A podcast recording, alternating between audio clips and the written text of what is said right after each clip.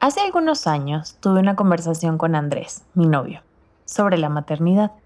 Nuestra relación ya llevaba cuatro años y los dos nos sentíamos lo suficientemente estables como personas y como pareja para hablar de temas serios, como matrimonio o maternidad. En esta etapa de mi vida empecé a preguntarme si ser madre era para mí, o si solo sentía la responsabilidad que venía con ser parte de una sociedad que me decía que esa era la decisión correcta. En medio de esas dudas y cuestionamientos, tuve una conversación con Andrés en la que le comuniqué que quizás ese no era el futuro que veía para mí, y su respuesta fue positiva, de apoyo y afirmación sobre lo que yo estaba sintiendo. Quizás tampoco es para mí, me dijo. Y juntos, como pareja, decidimos que esa era una decisión que debíamos tomar con el otro en mente, y que la posición en la que estábamos poniendo al otro debía ser responsable con nuestras emociones y nuestros deseos. Antes de tener esta conversación, Quizás Andrés pensaba algo diferente al respecto, y al momento de ambos decidir que este sería el camino que tomaríamos, nos mentalizamos a que así sería. Ha pasado el tiempo y seguimos tomando la misma decisión, y si llegara a ser diferente lo tendríamos que hablar juntos, como pareja, porque nuestras decisiones no son aisladas, nuestras acciones no son aisladas, nuestras palabras no son aisladas. Nos debemos un respeto mutuo no solo como pareja, sino también como personas. Andrés sabe que puede contar conmigo en que voy a proteger sus emociones, y yo sé que puedo contar con él para proteger las mías. Y de esto, señores, se trata la responsabilidad afectiva.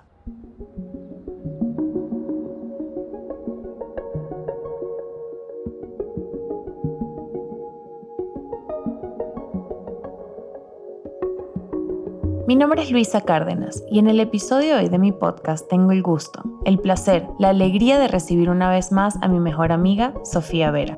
Esta vez para tocar un tema que hace mucho tiempo ya me dijo que era importante hablar, y es la responsabilidad afectiva. Cada tanto nos encontramos hablando de este tema entre nosotras, sobre cómo ha sido nuestra relación con este proceso, lo que nos ha costado entender lo que significa, nuestras experiencias con otras personas, lo que hemos aprendido, lo que todavía no entendemos. En esta conversación explicaremos de qué se trata el concepto, cómo lo asumimos desde nuestro contexto, nuestra realidad, y cómo hemos aprendido a responsabilizarnos por nuestras emociones y respetar las de los demás. En este camino nos hemos dado cuenta de las acciones que hacemos frente a los demás, de las que debemos tomar control. Y también hemos entendido que a veces las acciones de los otros no tienen nada que ver con nosotros. La responsabilidad afectiva es la ética de las relaciones humanas. Y hoy queremos desenredar un poco el nudo de lo que eso significa. Por ahora, espero que hoy estés bien, que te pongas cómoda o cómodo, que te sirvas esa taza de café o té que tanto te gusta. Pauses el mundo exterior por unos minutos y nos acompañes a Sofía y a mí, una vez más, a otro día maravilloso.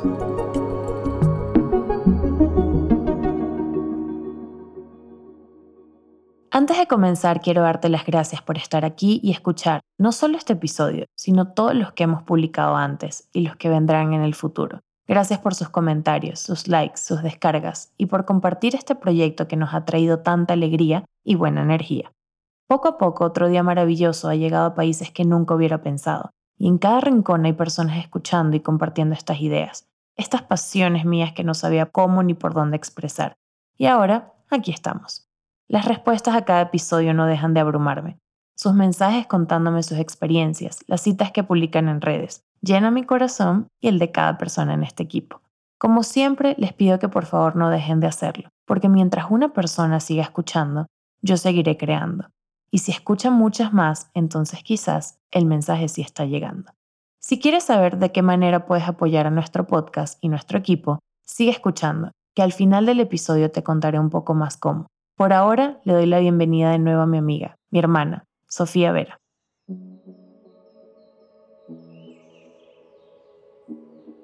Hola Sof, bienvenida de nuevo. Me imagino que al igual que ella está súper contenta de esta nueva temporada y de estar acá otra vez conversando con nosotros. Sí, no sabes la falta que me hacía tener este espacio contigo, que disfruto tanto. Bueno, hoy vamos a hablar de un tema que tú propusiste, que tú pusiste en la mesa y es la responsabilidad afectiva o la responsabilidad emocional. Yo es eso, siento que es como un término que he escuchado mm, como en terapia, eh, ¿sabes? Como muy psicológico y así, pero que es del día a día, ¿sabes? Es algo que todos día a día deberíamos tener y deberíamos implementar.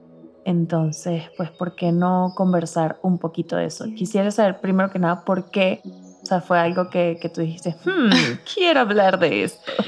Sí, bueno, casualmente yo tenía la misma impresión que tú, ¿no? Crecí con, este término como en el área psicológica, clínica, como algo como muy alejado de, mi día a día, por decirlo de alguna manera, ¿no? Ni siquiera sabía cómo agarrarlo. O sea, ¿esto qué es? ¿Esto se practica? ¿Esto se aprende? ¿Sabes? No estaba muy clara. Hasta que el verano pasado, en el que atravesé una crisis emocional fuerte, si escucharon el episodio del limbo del adulto joven, creo que pueden conectar directamente con las emociones que estaba atravesando en ese momento. Sumado a incertidumbre, tema pandemia, eh, esto no saber qué hacer en el futuro próximo, altibajos con las relaciones más cercanas, familiares, pareja, etc. Y eso me llevó obviamente a tratar estas cuestiones en terapia, ¿no? Y mm, mientras hacía las tareas que me mandaba la, la, psicóloga de confianza, la que todos amamos en este podcast, no, me, me felicitó básicamente porque estaba haciendo las tareas como con muy buenos resultados al pie de la letra, me veía súper emocionada, súper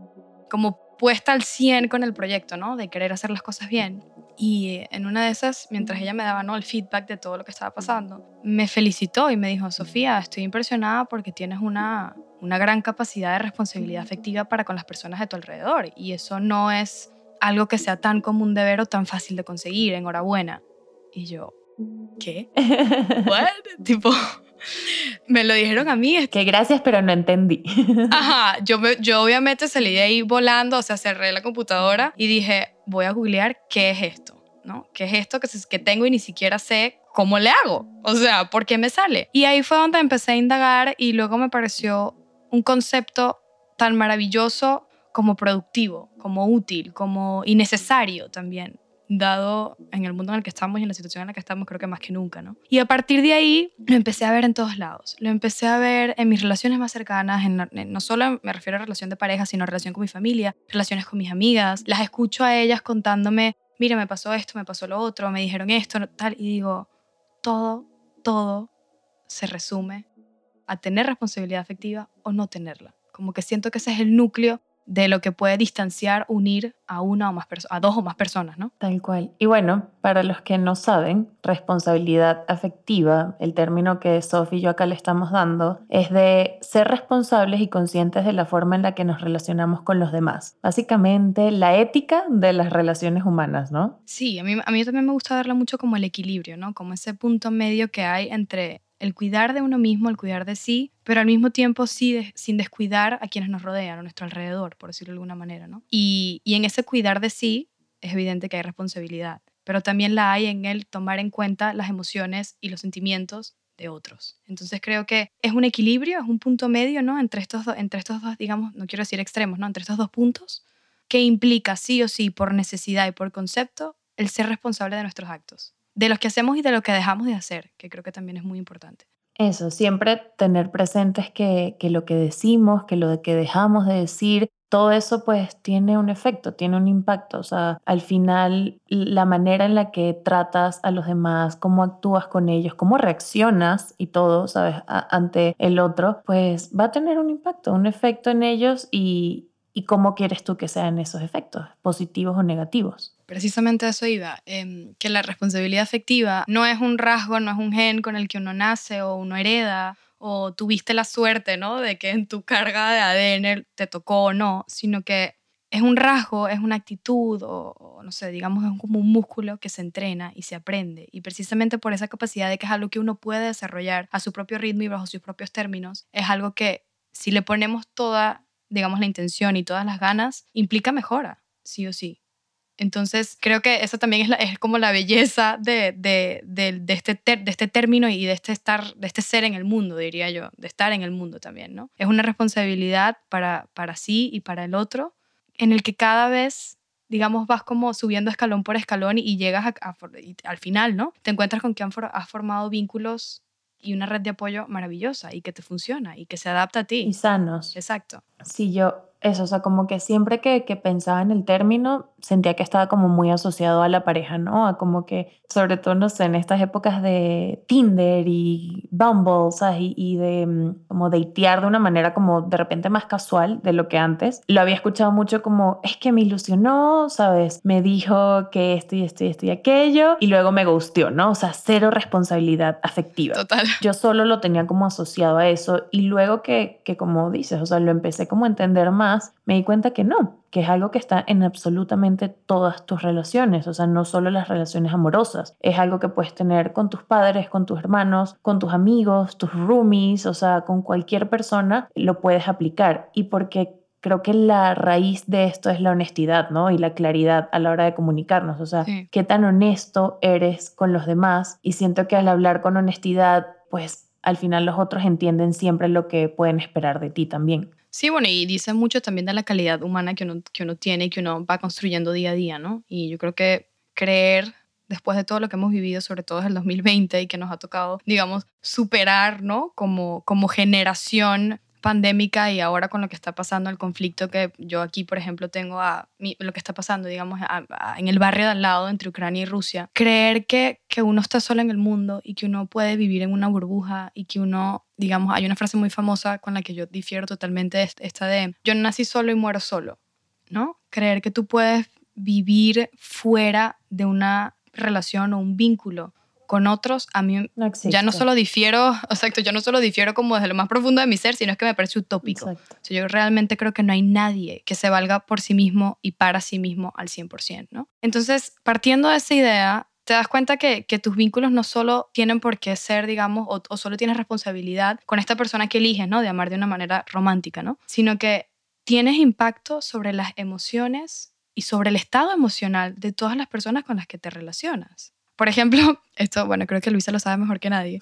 Yo siempre he dicho que mi, mi algunos le, podrían llamar karma, ¿no? Pero como que el trabajo que yo vine a hacer en esta vida y las relaciones que más me retan y estas relaciones que me sacan de mi elemento y tengo que hacer ese trabajo constante de anclarme otra vez a tierra y poner en práctica todo lo que he trabajado y aprendido, con una vez más Sara, nuestra terapeuta de confianza, es con mi familia, particularmente mi hermana. Y paréntesis, esto no implica que no ame a mi hermana o que no la quiera o que no la respete. Creo que mi hermana y yo tenemos un vínculo maravilloso y somos hermosos, real, sí. somos muy unidas la una con la otra y realmente es una de mis mejores amigas, o sea, la amo con todo mi ser y, y es recíproco, ¿no? Pero bueno, somos hermanas y nos criamos juntas y, y, y, tenemos mucha historia. Yo desde que existo está mi hermana al lado, ¿no? No conozco, no conozco una vida sin ella hasta ahora. Entonces es muy fácil para nosotras volver a dinámicas que a lo mejor poníamos en práctica cuando teníamos 12 años o 15. Entonces, no, este, a lo mejor él me hablaste feo, me dijiste tonta, que pueden ser cosas muy, muy, digamos, vacías o banales en el contexto, pero que te tocan la tecla, porque uno carga con su historia, ¿no? Claro. Entonces, me hallo a mí misma, con 25 años de edad, diciendo, oye, hermana, ¿me perdonas, por favor? y ella, sí, hermana, tranquila, no pasa nada, te amo, no sé qué. Y me hallo a mí misma escribiendo mensajes de, oye, disculpa que te respondí mal, oye, disculpa, es que vengo con la cabeza en mil un sitios y no quise decir tal cosa de la manera en la que la dije, no sé qué. Y con mis amigas me pasa todo el tiempo. O sea, de hecho, la semana pasada una amiga me escribió como, oye, ¿te acuerdas de mí, por favor? Como que quiero cenar, quiero vernos, quiero hablar. Porque bueno, ella está pasando por un proceso y está buscando apoyo y yo entre las mil y un cosas que están pasando, pues a lo mejor me olvido de servir de, de, de red, ¿no? Entonces, es eso, inconscientemente, porque muchas veces pasa que no nos damos cuenta, estamos impactando en los estados emocionales de las personas que nos rodean. Y no necesariamente es esa pareja que uno ama y que se supone que está enamorado y que elige a diario, ¿no? Pero me encanta que fíjate que que dices eso, o sea, le escribí a mi hermana, sabes, perdón hermana, y eso es, de eso también se trata la responsabilidad social, o sea, de hacerte responsable de los actos y de los momentos en los que de repente no actúas bien, de no lavarte las manos, o sea, entiendes que tienes un papel y un rol en su día a día, en su estado de ánimo, todo, y pues al hacerte responsable pides disculpas, y, y eso también creo que es parte de, porque no es pensar que, que por hacernos responsables y conscientes entonces nunca nos vamos a equivocar, eso no va a pasar. No, no, no, total, total. Y yo creo que la belleza de, de, entenderlo no como un rasgo, no como algo que, que, lo tenemos por naturaleza, algo preterminado, ¿no? Algo que está como fijo en nosotros, sino esta capacidad de verlo como, como una manera de comportarse, ¿no? Como una manera de estar en el mundo y, y en los vínculos que nos rodean, nos brinda la oportunidad de ser más asertivos, ¿no? Es, nos brinda la oportunidad de reflexionar y, eso, ¿no? Bajar la cabeza cuando toca el momento y decir perdón hermana, o perdón compañero de trabajo, o perdón amiga, o perdón pareja, ¿no? Esa, esa capacidad de, de hacer ese, abrir el espacio de reflexión y darse cuenta de, oye, aquí mi rol no estuvo a la altura, o aquí mi actitud no se comportó conforme a las exigencias de las necesidades de esta otra persona, ¿no? Porque a mí me pasa mucho que, que a veces confundo el ser empático con preguntarme, bueno, pero ¿cómo me sentiría yo? Y me he dado cuenta que esa no es la pregunta que me tengo que hacer. Exactamente. Porque puede ser que la historia de mi vida, producto de, de, de, mis experiencias de vida, de las personas que conozco, de las situaciones en las que estoy, ¿no? De, una u otra manera, a lo mejor yo nunca estaría en el escenario de, que, de la persona a la que me estoy tratando de poner en los zapatos de. Entonces creo que la pregunta ya no es tanto cómo me sentiría yo, sino ¿cómo me sentiría yo si yo tuviera la historia de vida de esta persona y estuviera en este escenario específico? Exactamente. Entonces, abriendo el espacio para la reflexión, que yo creo que es la herramienta más bella que hay y más elemental y fundamental y esencial para cualquier ser humano, venga de donde venga, ¿no? El, el sentarse y tratar de verse desde afuera, brinda la, la, capacidad de que no demos las cosas por sentado. Y el no dar las cosas por sentado implica muchas veces bajar la cabeza y aceptar que uno, como buenos humanos que somos, pues no tenemos todas las respuestas. Y, eso implica muchas veces tener que pedir perdón y aprender de eso, que creo que es lo, la clave, ¿no? Como el cherry on top de toda esta cuestión. Sí, tal cual. Y, y, eso que dices lo asocio con dos cosas. O sea, exacto, no todo el mundo tiene tu misma historia, no todo el mundo asimila las cosas de la misma manera. Lo que de repente para ti puede haber sido un comentario normal, a otra persona le puede detonar ciertas cosas, puede tener un impacto. Y sí, de repente es eso, no una mala intención, que ahí hay, que creo que ahí es importante como, ¿sabes? de entender que, que, aunque no tengas una mala intención, pues si el efecto de tus palabras, de tus acciones fue negativo, igual debes hacerte responsable de alguna manera, ¿ok? Igual debes comunicarlo, igual debes eso, acercarte y decir, oye, te hice daño, algo pasó, hay algo que yo pueda mejorar de repente, ¿sabes? Y creo que al final mucho de lo que resuelve los conflictos que puede haber es eso, es la comunicación, es el hecho, simple hecho de hablar, ¿sabes? De hacerte tú como de repente el afectado entender y, decir lo que sentiste y decir cómo te, sabes, cómo te afectó esto. Y tú como el que de repente afectó a la otra persona, pues igual, disculpa, sabes, no me di cuenta que esto pasó, no, jamás pensé que eso te puede haber eh, hecho daño. Creo que la comunicación es así como que lo que puede solucionar mucho de lo que hay detrás. Bendita sea la comunicación. La comunicación solventa todo. O sea, estoy segura que sí todos nos enfocáramos en tener una comunicación asertiva, se evitarían muchos dilemas existenciales, propios y ajenos, y comunes también. Entonces, sí, o sea, yo creo que, que, bueno, un poco lo que decías tú, ¿no? Primero hay que, que preguntarse y sentar, ¿no? Lo que hablaba un poco, ¿no? ¿Cómo influye en otras personas lo que hago y lo que digo? Y a partir de ahí evaluar mi presencia, mi palabra, mis gestos también, porque los gestos a mí particularmente creo que son una de las cosas que más me impactan, ¿no? Las expresiones de las otras personas, cómo gesticulan, las caras, o sea, yo, eso para mí es, y yo sé que yo lo hago mucho. En que acabo de tener un recuerdo de, ¿De, de una experiencia de nosotras, pero con alguien más. Que Ay, por favor. Tú sabes quién es, pero es eso que... sí, sé quién es y fue, fue a partir de un gesto. Eso, o sea, Sofía y yo conocimos una persona y esa persona con gestos y miradas o sea, nos fulminó. Y Sofía y yo así como que, ¿qué está pasando? ¿Qué o sea, nos básicamente nos preguntó como que, tú eres tal cosa, y Luisa, sí, y tú tal y tú la otra, y yo, sí. Ah, bueno, con razón. Y ese con razón vino acompañado de, una, mirada, sí. Pero verdad que fue muy fuerte. Y lo peor es que tú y yo nos comunicamos a través de gestos. O sea, las dos nos miramos y a través de gestos nos dijimos una a la otra como que tú acabas de ver lo mismo que acabo de ver yo, ¿no? Entonces, sí, es eso, es, es, y a lo mejor esta persona no tenía ni idea de que a Luis y a Sofía ese comentario, ese gesto, esa mirada para arriba que no entendemos de dónde vino, significó algo que al punto de hoy estamos hablando y teniendo una conversación al respecto. Que luego nos, nos reímos, o sea, nos montamos en la camioneta y fue como, ¿qué acaba de suceder? ¿Qué o sea, como que esto no me pasaba de que tenía como siete años, pero ok, fue muy fuerte. Exacto. Pero es eso, es, es probablemente porque ella jamás en, en su vida se imaginó que ese gesto podía marcarnos a ti y a mí al punto de hacernos preguntar como que estamos bien vestidas, tenemos algo en el diente o qué está pasando porque es que no entiendo. Entonces es eso, ¿no? Primero que nada, concientizar de que tú eres un ser y como tú le pasas a los otros, los otros también te pasan a ti. Evaluar gestos, presencia, comunicación, las explicaciones que damos también. A partir de eso yo creo que pasas a concientizar el, el impacto ajeno, ¿no? en, en, el impacto que causamos en el otro, en sus pensamientos, en sus preocupaciones, en sus motivaciones, en el estilo de vida. Decirle a alguien, yo no creo que puedas. No, a lo mejor no tenemos idea de que esa persona va a parar un proyecto no producto de nuestro comentario completamente injustificado.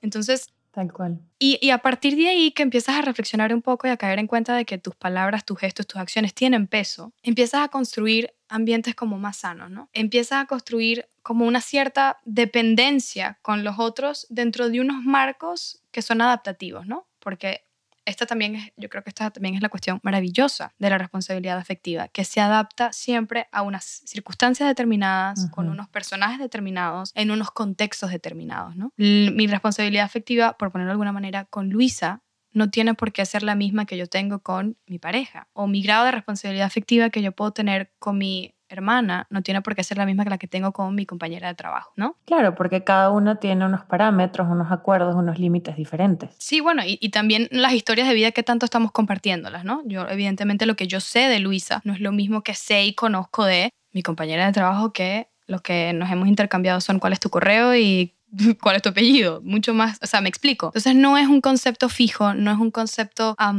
rudo, no es un concepto sólido, creo que es un concepto que es muy moldeable y producto de que es tan moldeable, creo que todos, si queremos y sabemos cómo, o sabemos por dónde empezar, diría, podemos poner en práctica. Y, y, una vez lo pones en práctica, te empiezas a dar cuenta que hay, hay feedback, ahí empiezas a tener responsabilidad afectiva de vuelta. Y ahí, cuando estás en ese estado, es completamente maravilloso. otro día maravilloso. Es eh, literal, te da muchos días cada vez que escucho maravilloso, eso, todo siento que es del podcast. No, y nos em, pasa todo, no te preocupes. Ya sé, ya sé. Em, algo que asocio mucho con este tema es la ilusión, ¿no? O sea, como el hecho de, de ilusionar a alguien o de que alguien te ilusione. Yo cuando empecé a entender un poco más sobre el concepto y traté de pensar como, o sea, momentos en mi vida en los que, ah, wow, claro, o sea, ahí fui responsable afectivamente. Recuerdo cuando cumplí 22 años y mm, empecé a pensar todo el tema de la maternidad y si de verdad era algo que yo quería o era algo que estaba impuesto, etc. Y me di cuenta que ser madre no era una ilusión mía, ¿no? Pero para ese entonces ya yo llevaba cuatro años de novia con Andrés y pues no es un tema que, que sea, ¿sabes? Como, ay, eh, bueno, es que ya ahora ya yo no hago esto. No, ¿sabes? Es algo muy importante en una relación de pareja. Y mm, sí, me dio mucho miedo porque me dio pavor decírselo a Andrés y que eso hiciera que la relación se terminara, pero fui responsable y me di cuenta que esa decisión la tenía que compartir, ¿no? O sea, que o ese, ese deseo, esa falta del deseo, la tenía que compartir. Esa decisión. Sí, sí, tal cual. Sí, deseo, decisión. Es que siento que es un tema que hay como, Tan, es como interno y luego viene, tú decides si escucharlo o no, o sea, decides luego de eso. Ah, ok, como que viene de algún sitio más allá. Pues sí, eso me dicen las madres. ok, bueno, no, ¿por qué no? Sí, que, que algo se puede despertar en ti, no sé qué, y pues tú decides si lo escuchas o no, ¿sabes? Sí, instinto maternal le llaman. Sí, le llaman. Pero, pues eso, o sea, lo recuerdo como ese momento en el que dije, sabes, tengo que ser responsable con mi relación, porque hasta ahora esto es un tema que, que no se había hablado y que normalmente si no se habla en esta sociedad se asume que sí, ¿no? Entonces fue algo que, que tuvimos la conversación, que como te digo, la comunicación y, y, con esto creo que viene mucho algo básico, que es el conocimiento. O sea, y creo que cuando tienes este proceso de autoconocimiento desarrollado, eres mucho más responsable con los otros, porque mientras más trabajas en ti, mientras mejor te conoces y sabes lo que quieres y buscas, mejor lo puedes compartir y comunicar con tus amigos, con tu pareja, con tus allegados y saben entonces qué esperar, ¿no? Saben como más las reglas del juego. Sí, sí, es que, es que es eso. O sea, para mí todo es la comunicación, bendita comunicación, amamos la buena comunicación. Eso, ¿no? El ejercicio de empatizar y muchas veces preguntar. Yo agregaría también el hecho de, de preguntar, ¿no? Porque, como sabemos, el sentido común es lo menos común lo evidente es lo menos evidente y preguntar, tú lo dijiste antes, ¿no? ¿Cómo puedo mejorar? ¿Qué esperas de mí? ¿Hacia dónde quieres ir? ¿Cómo te ves tú? ¿Cómo nos ves? Em, ¿Qué esperas de mí? ¿Cómo puedo, o sea, hacer ese ejercicio de cómo puedo ser apoyo para ti dadas tus necesidades. Creo que también es un, es un, es un, es un ejercicio clave, ¿no? En, cualquier tipo de relación. Hermana, pareja, amigo, compañero. Y sé que puede ser incómodo, es incomodísimo, de hecho es incomodísimo. Yo las conversaciones más incómodas y al mismo tiempo más fructíferas que yo he tenido en mis vínculos cercanos han sido porque la incomodidad es tal o el desasosiego es tal, la incertidumbre es tal y creo que todos nos merecemos estar en, en arenas no movedizas, ¿no? en tierra firme, en suelo firme. Y me ha llevado a niveles de desesperación tal que digo, ya no puedo seguir dejando esto en otras manos, ¿no? Voy a, voy a tomar riendas en el asunto, voy a hacerme responsable de esta situación que estoy viviendo yo y, los, y me voy a hacer cargo de los sentimientos que estoy teniendo yo. Yo no sé si la otra persona que está en este vínculo se siente de la misma manera, pero voy a abordarlo, porque para mí esto ya no es sostenible, ¿no? ¿Se producen conversaciones incómodas? Sí, claro. Como tratar de descifrarse uno mismo es incómodo, es un trabajo rudo, es un trabajo complicado, pero como siempre he dicho, si hay las ganas de querer hacer las cosas bien, probablemente las hagas bien, porque el 90% del trabajo ya está hecho, ¿no? Entonces, producto de esas conversaciones, hoy por hoy me siento en la capacidad de dar más y recibo más, que esa que me parece es la belleza, ¿no? Soy más responsable, doy más, brindo más, soy más empática y al mismo tiempo no recibo menos que eso porque es como lo mínimo que voy a recibir es lo que estoy dando. Menos de esto no acepto, porque es que en mi subconsciente, digamos, o en mi Carta de Derechos Humanos de la República Independiente de Sofía, no se acepta otra cosa que no sea esto. Y, va variando, ¿no? De persona en persona, y evidentemente los deberes y los derechos van cambiando dependiendo de con quién esté. Pero me ha servido para poner como un, no sé cuál, es no sé cuál sería la palabra como para tratar de, decir eso, pero me, me, ha fijado como un estándar. Y, y tal estándar va de la mano con tal valor que menos de esto es que ni me lo pienso. Porque es tanto el trabajo que he hecho y es tanto el trabajo que me obligo a hacer a diario, porque me tengo que anclar, ¿no? Como decía, que quien no esté dispuesto a trabajarlo conmigo, no gracias. Muy querido, muy lindo, pero no gracias.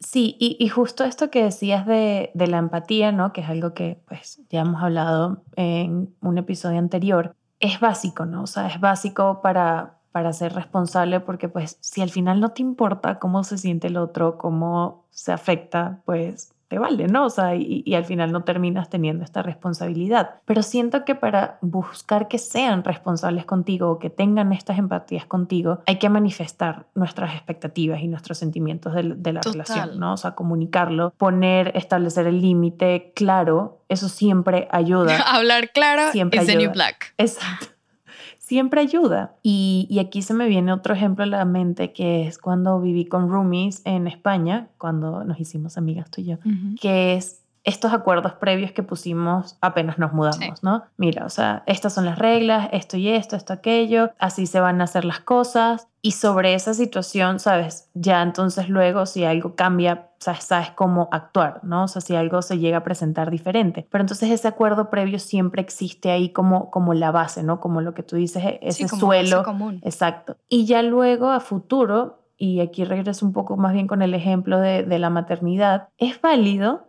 cambiar esos acuerdos, ¿no? Es válido cambiar porque somos personas que pues que sus sueños cambian, que sus emociones, que sus decisiones pues que no, no, son estáticas mm. y que de repente yo quiero cambiar el acuerdo de no tener hijos o de repente Andrés lo quiere cambiar y yo no me puedo molestar por eso, ¿sabes? Si él quiere cambiarlo es válido eh, y si yo quiero entonces salirme de la relación o él lo quiere hacer, también será válido. O sea, y con esto, no sé, ejemplos de amigas que de repente están en una relación pues eh, no formal, sino, o sea, es más, no sé, just having fun. Y, y el acuerdo es ese, ¿no? Que es, Sex and the City. y el acuerdo es ese, que es una relación casual que no va para largo plazo, que simplemente pues están divirtiendo juntos y ese es el límite, ¿no? El acuerdo. Si alguno de ellos dos decide que quiere algo más, pues lo comunica y de repente, pues sí, la otra persona también quiere algo más y, ya avanzan. O de repente se termina ahí porque pues ya los acuerdos no, no se están respetando, ¿no? O sea, o, hay que hacer uno nuevo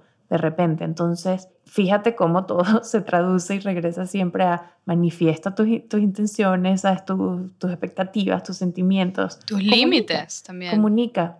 De hecho, sí, aquí, aquí otra vez creo poner un ejemplo de mi pareja, Nicolás, ya conocido en el podcast anteriormente. Pasa eso, ¿no? Que obviamente tenemos diferencias, como las tiene todo el mundo, y afortunadamente no somos iguales ni pensamos igual en muchas cosas, ¿no? Pero los dos hemos creado un acuerdo que en nuestros espacios para las diferencias haya siempre un punto común que se, lo llamamos, digamos, como la zona neutral, que al final es respeto y puro respeto, ¿no? Me pasa que, por ejemplo, Nicolás está molesto, yo estoy molesta, y aunque no sepamos qué respuesta o, qué certeza, ¿no? Manifestarle al otro de, mira, decidí esto, o mira, pensé esto, creo que la solución puede ser esta, la respuesta es, dame tiempo, no lo sé ahora, lo estoy pensando, ¿no? Y eso me hace saber que cualquiera que sea el escenario, cualquiera que sea la crisis, cualquiera que sea la duda, cualquiera que sea la incertidumbre, yo tengo, ¿no? Esto que, que, hemos llamado suelo común, al que los dos, en este caso, en este vínculo, podemos anclarnos y nos vamos a encontrar ahí. Construir esto toma tiempo, toma conversaciones incómodas, toma mucho trabajo de introspección de ambas partes, toma manifestar acuerdos en común, manifestar incomodidades en común también, ¿no? Pero una vez se, se, goza de ese espacio, todo empieza a caer como su propio peso, ¿no? Te das cuenta que no hay tal crisis, hay espacio, digamos, para crecer en, ese, en este suelo en común. Entonces, por eso yo siempre digo que, de hecho, como te dije al principio, no era un tema que para mí me despertó muchísima curiosidad porque me parece que es la base de todas las relaciones humanas que tenemos. Y, y, y, lo más bello es que creo que se puede trabajar día a día y que se amolda a ti, o sea, se, se, es como una escultura, ¿no? La vas formando conforme a tus necesidades y le metes un brazo de la necesidad del otro y le metes un pie de la necesidad de tu amiga y así lo vas construyendo. Y al final te das cuenta que has creado una escultura o una red de apoyo o una, un, un círculo cercano espléndido. Y, y que te hace a ti sentir segura y en paz. Y conforme a eso ves la vida maravillosamente. Bueno, creo que con esto mm, ya dejamos un poco pues el terreno para que los demás se hagan sus propias preguntas, se, mm, creen pues su propio concepto, su propia escultura, como tú lo llamas, y, ahí dejamos una semillita para que pues cada quien tenga el chance de, de ver cómo se está comportando con los otros, ¿no? Con los demás y qué espera de los demás también. Así es, me encantó hablar contigo, mamá. Muchas gracias una vez más por este espacio tan maravilloso. Nos vemos pronto, Reina. Ya te tendremos por aquí de nuevo en un próximo episodio. No puedo esperar más. Bye bye. Bye.